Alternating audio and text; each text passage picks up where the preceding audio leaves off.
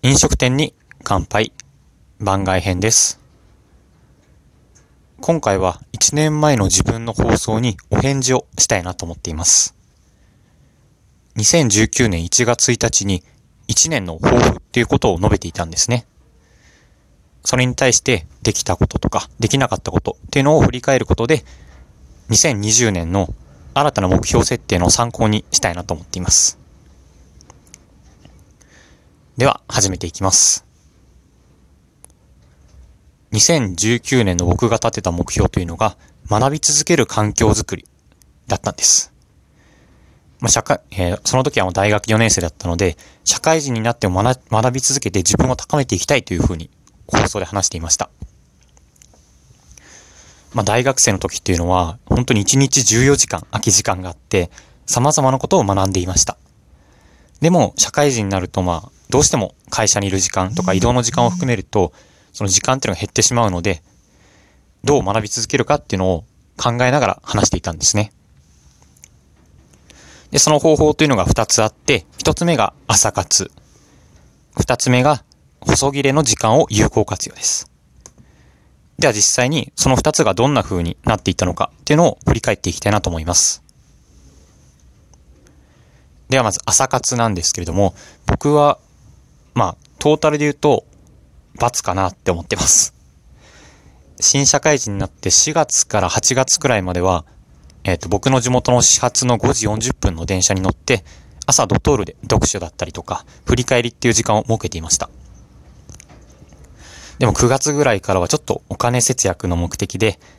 まあ、カフェ、朝カフェに行くことをやめて、8時に会社に到着すればいいやっていう感じで過ごしていました。ですが、10月から12月、会社到着が、えーっとまあ、9時から始業なので、8時50分とかギリギリになることが増えてきました。というのも、まあ10月になってからまあ仕事っていうのはありがたいことに、ちょっと任せていただけることもあって、ですがもうそのプレッシャーに負けて、まあ、早い、早い時間に起きたとしても、何度も何度も寝て、ギリギリの時間に起きるっていう風な生活を送っていたんですね。まあそうすると、一日慌ただ、慌ただしく過ぎ去ってしまっていて、なんか一日なんか、なんか言い過ぎだな。焦ってるな、みたいなことが多かったです。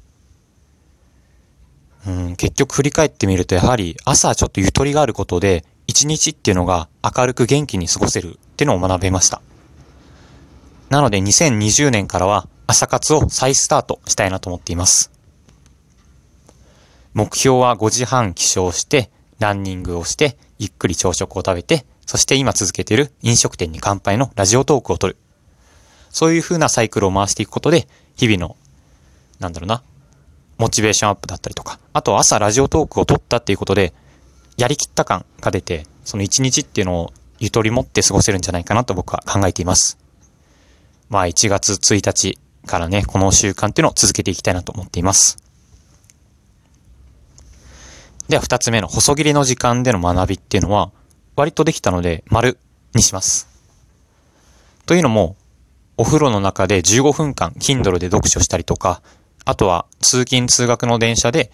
通勤通学？まあいいか。Voicy を聞いたりという風に、まあどうしても、こうやって机に向かって学ぶっていうよりは、移動時間とかそういった、ちょっとした15分とかの時間で学びっていうのを確保することができました。特にそのお風呂での Kindle での読書っていうのがすごく僕には合っていて、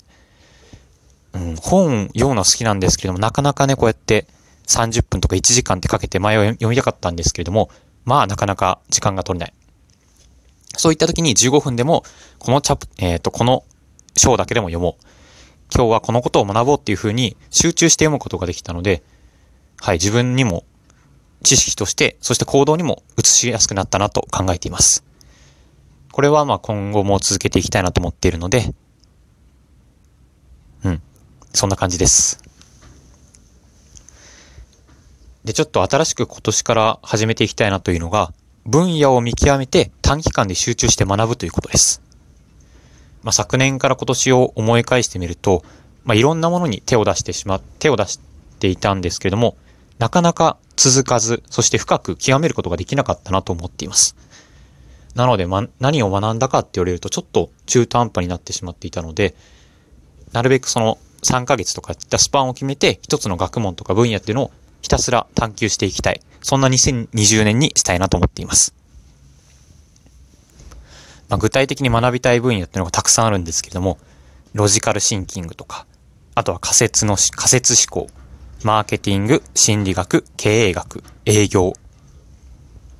まあ、すべてを多分この2020年でやりきるってことは難しいと思うので、自分の中で優先順位をつけながら日々学んでいきたいなと思っています。ということで、1年前の自分に返事をするっていう放送を撮ってみました。なんか、タイムスリップしたというか、そんな感じがして、自分としてはこういった放送も面白いなと思っています。また2021年の12月31日？あ、違うな。2020年の12月31日にこういった放送をして、1年の振り返りっていう意味で続けていきたいなと思います。本日もお聴きいただきありがとうございました。2019年最後の日、楽しんでいきましょう。